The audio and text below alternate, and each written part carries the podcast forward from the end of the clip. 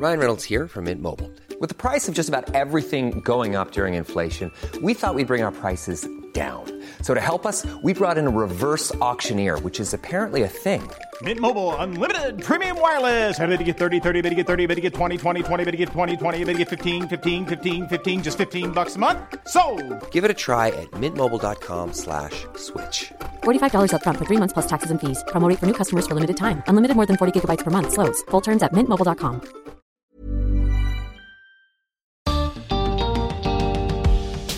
¿Qué sabor tiene el rock? ¿Y la música clásica? ¿A qué saben las canciones? Bienvenidos al podcast de TED en español. Soy Jerry Garbulski. En su charla en TEDx Polanco, la chef Gabriela Ruiz nos cuenta qué es la sinestesia y cómo la ayudó a cocinar canciones.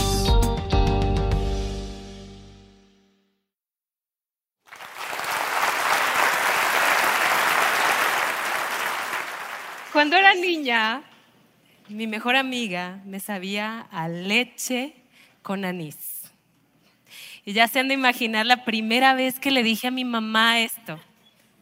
Abrió los ojos grandes y pestañudos y me dice, ay hijita chula, no me digas que chupaste a tu amiga.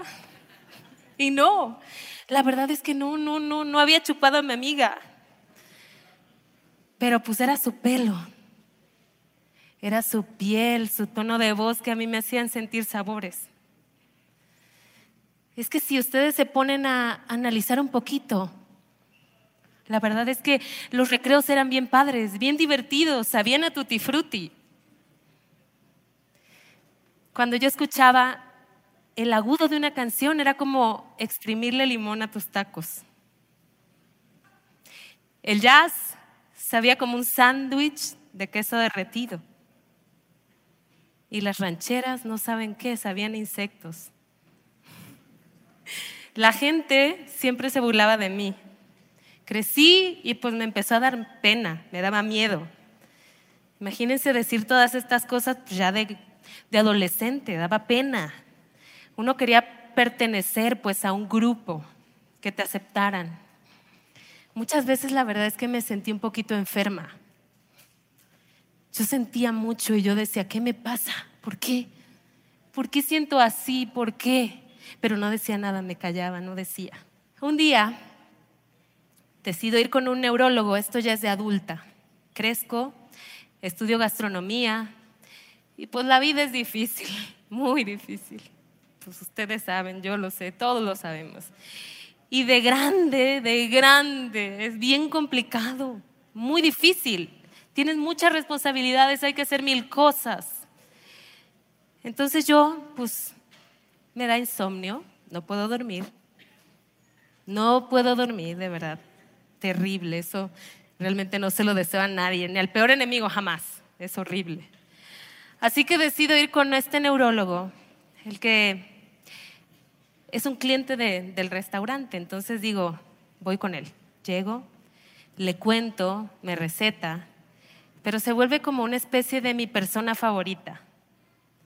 Me pasa que hasta saco citas después para, para sentarme y que me platique y que me cuente más cosas. Yo llegaba y le preguntaba, ay doctor, la verdad es que muy, muy bien con mi tratamiento, pero cuénteme qué pasa cuando la gente prueba y te dicen que está rico. ¿Qué pasa? Cuénteme, quiero saber. El doctor me contaba y entonces teníamos esta pues, relación muy buena. Y un día pues me atrevo y le cuento de mi padecimiento. Pues ya saben, la, la niña con leche con anís y todo ese tema. Le cuento y me dice, Gaby, tiene sinestesia. Sinestesia. Sinestesia. O Dios mío, doctor, esa palabra se escucha grave, tengo una enfermedad grave. O sea, sí, me preocupé mucho, mucho. Sinestesia, sinestesia. Se escuchaba como algo de la cabeza. Algo me pasaba en la cabeza, algo era. Entonces me, me empieza a platicar. Me dice, sinestesia. A diferencia de anestesia, anestesia es cuando no tienes pues, ninguna sensación. Sinestesia es sentir de más. Es cuando tus sentidos están conectados. cuando tienes una sensación que se siente intensa. Es muchas, muchas cosas, muchas sensaciones por medio de un único estímulo. Todos los seres humanos, todos al momento de nacer, tenemos sinestesia. Pero a partir de los seis meses ocurre una poda neuronal, se le llama poda neuronal, porque nuestras, todas las neuronas están conectadas entre sí, vueltas locas, imagínense, acabamos de nacer. Entonces un bebé puede que cuando escucha la voz de su mamá, ve un color.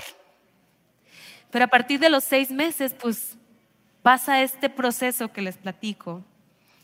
Y resulta que entonces se definen los sentidos y tenemos ya todos los sentidos definidos. Y entonces el oído, el gusto, el tacto. Pero hay cierta gente que quedan todavía estas conexiones entre sí.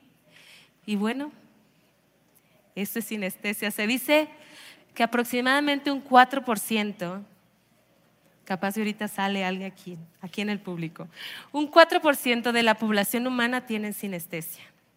3% de ellos son mujeres, 1% de ellos son hombres.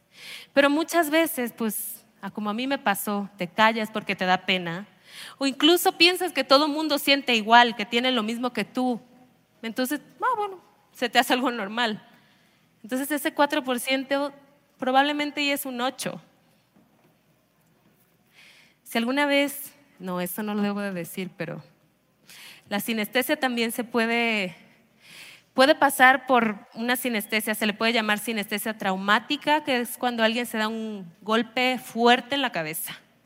Y entonces ahí puedes experimentar este tipo de sinestesias, pero hay otra que es esta sinestesia temporal que es consumir, cuando consumes algún, algún hongo alucinógeno o algún ácido, ahí también puedes sentir esta, esta experiencia de sinestesia. Y entonces yo entendí por qué, porque a mí siempre, toda la vida me han dicho, ay Gaby, ¿qué te metiste? siempre, desde chiquita, Gaby, ¿qué te metiste? Gaby, ¿qué te fumaste? Así. Entonces yo, bueno, ahí entendí. Después de que el doctor me dijo toda esta explicación, evidentemente no me quedé con todo lo que me dijo el doctor, sino llegué a mi casa y empecé a leer y leer y leer y leer y leer y pasaron meses, meses, hasta que vomité palabras, de verdad, las vomité. Un día fui al baño, abro la taza, vomité. No era comida, no era nada, eran palabras. Imagínense. Fíjense que la sinestesia es algo que a mí me hizo pensar. Cuando entendí esto, yo quería saber todo. Quería saber, quería saber si había más gente que sentía lo mismo, los quería conocer. Entonces, pues me di cuenta que habían asociaciones de sinestesia alrededor del mundo y los contacté. Les escribí a todos. Quería saber qué les pasaba a ellos. ¿Tú qué sientes? ¿A ti qué te pasa? Vi que habían presidentes. Entonces le escribí al presidente y yo dije, bueno, si no me contesta, pues ni modo, pues no pasa nada. Me contestaron, me invitaban eventos, yo iba, yo escuchaba al lado del presidente sentada. Pues me atreví, lo hice y me salió. Eso me llevó a pensar que tenía que unir mi profesión con mi padecimiento. Uní mi profesión con mi padecimiento. Tenía que estar juntos. Entonces dije, claro, ¿se acuerdan de mi mamá? La de los ojos grandes. mi mamá estudió música y, tenía una escuela de música para niños. Y desde chica me la pasaba ahí. Entonces decidí juntar esas dos cosas, la cocina con la música. Y dije, claro, voy a cocinar canciones. Voy a cocinar canciones. Sí, sí, sí. Sí, ¿por qué no? Tengo sinestesia. Entonces, bueno, me metí, dije, ahí voy. dije, ¿cómo voy a empezar? Entonces empiezo a hacerlo y llego la primera vez, platico, pam, pam, lo prueban y dice, ay no, es que la chef se inspira en canciones. Y yo, no, no, no, no, no me inspiro. Yo tengo sinestesia oído gustativa y los sonidos me saben. Es diferente inspirarse. Entonces, en mi afán de que todos entendieran a qué me refería, pues dije, no, tengo que hacer como un proceso creativo para que todos estemos en sintonía y la gente que no tiene esta condición, pues también me entienda, porque pues si no va a ser ese 4%, o sea, ¿quién? ¿Nadie? ¿Cómo cocinar una canción? Primer paso, vemos la procedencia del artista, de dónde es o qué estilo de música toca. Un artista que toca ritmos latinoamericanos, no le voy a poner sabores de Asia. Entonces me voy a sabores tropicales. ¿No? Acoto mis posibilidades para que no me vaya con todos los sabores que existen en el mundo. Entonces tengo ya algo más definido. Punto número dos, veo qué se siente cuando escuchas la canción. Hay canciones que te hacen sentir feliz. ¡Woo! ¡Feliz! Hay canciones que te hacen sentir triste. Triste que hasta lloras. Horrible, ¿las ha pasado? Lloras, lloras. La música te acompaña en tus estados de ánimo. Entonces, para las canciones felices, decidimos ponerle una paleta de sabores. ¿Cuál es esa paleta de sabores? Las canciones felices saben a cítricos, saben a frutas tropicales, una cerveza clara, fría, te saben a un vinagre balsámico, perdón, no balsámico, a un vinagre blanco, todo fresco, unos chiles verdes, las canciones tristes del otro lado, te saben a vino tinto, a especias, animales de casa, ¿no? A un whisky, incluso un mezcal, humo. Pero también fíjense que hay canciones bien raras. Bueno, estilos de música que a mí en lo particular me encantan como la salsa. La salsa, vean ustedes, hacen combinaciones de dos. Es nostalgia, esa melancolía, pero con ganitas de bailar. con ganas de bailar, sí, escucha salsa y es como, yo no sé por qué razón cantarle a ella, si debía aborrecerla. Así, y entonces dices, qué locura, qué locura. Y entonces ahí pasa algo muy extraño.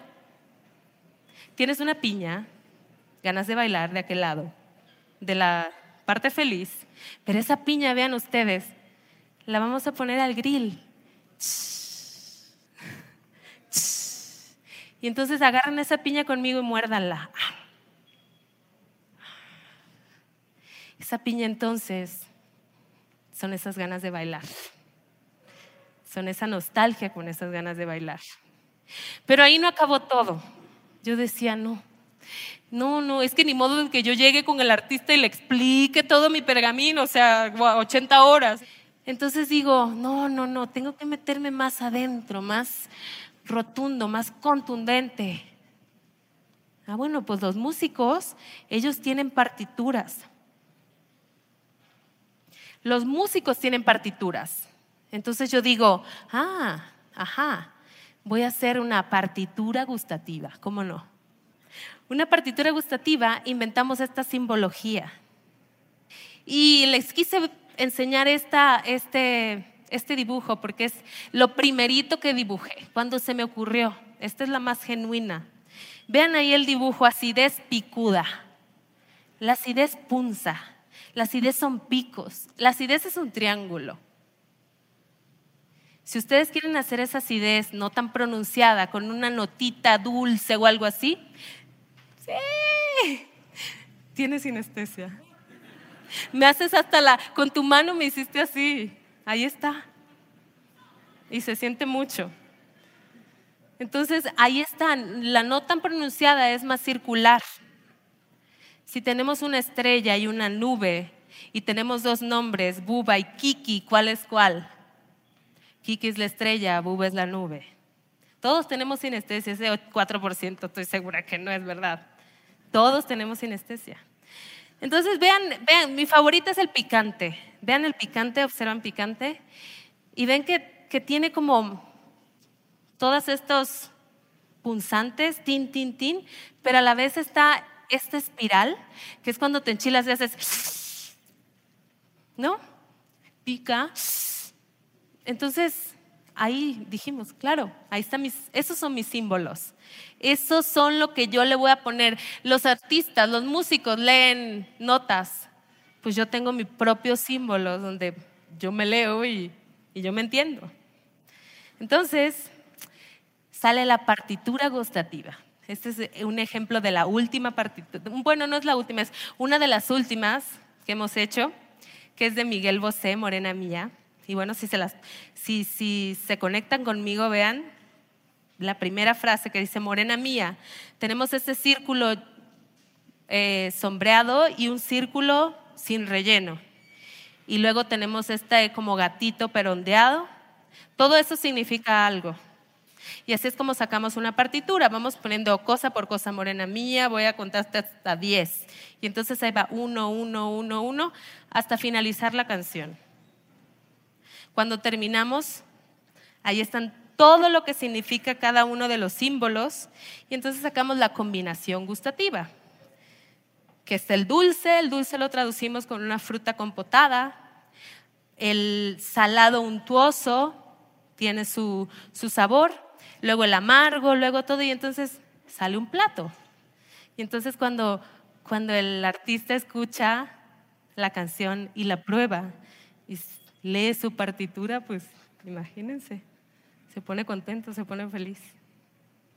Cuando ustedes tengan una idea, tengan esa idea que no sea nada común, que esté fuera del entendimiento, y la gente les diga, no, no, no te entiendo, no se callen. Que no les pase lo que a mí, no lo guarden, no lo guarden, no se lo queden. Pero sí les tengo que dar un consejo, un consejo y por favor escúchenlo y agárrenlo se tienen que informar. Hay que informarse, hay que leer, leer y leer y leer y que no exista un libro o un artículo que no hayan visto antes, que no lo hayan leído, que no digan, ya lo leí, ya me lo sé. Que no exista. Que no exista porque una virtud vista desde la ignorancia es el más grande de los defectos. Si te da miedo, si tienes miedo, ahí hay algo interesante, hay algo bueno. Si la gente te dice que te metiste, ¿qué te metiste? ¿Qué te fumaste? Ahí hay algo bueno, hay algo muy bueno. Un loco siempre va a estar loco hasta que su idea no triunfe. Muchas gracias.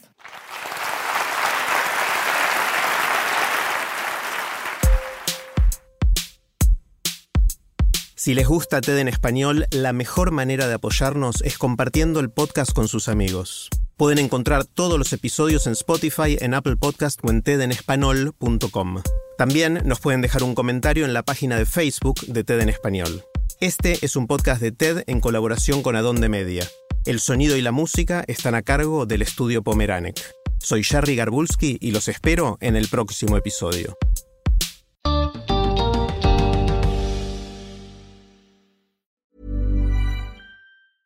Mom deserves the best, and there's no better place to shop for Mother's Day than Whole Foods Market. They're your destination for unbeatable savings, from premium gifts to show-stopping flowers and irresistible desserts. Start by saving 33% with Prime on all body care and candles. Then get a 15-stem bunch of tulips for just $9.99 each with Prime. Round out Mom's menu with festive rosé, irresistible berry chantilly cake, and more special treats. Come celebrate Mother's Day at Whole Foods Market.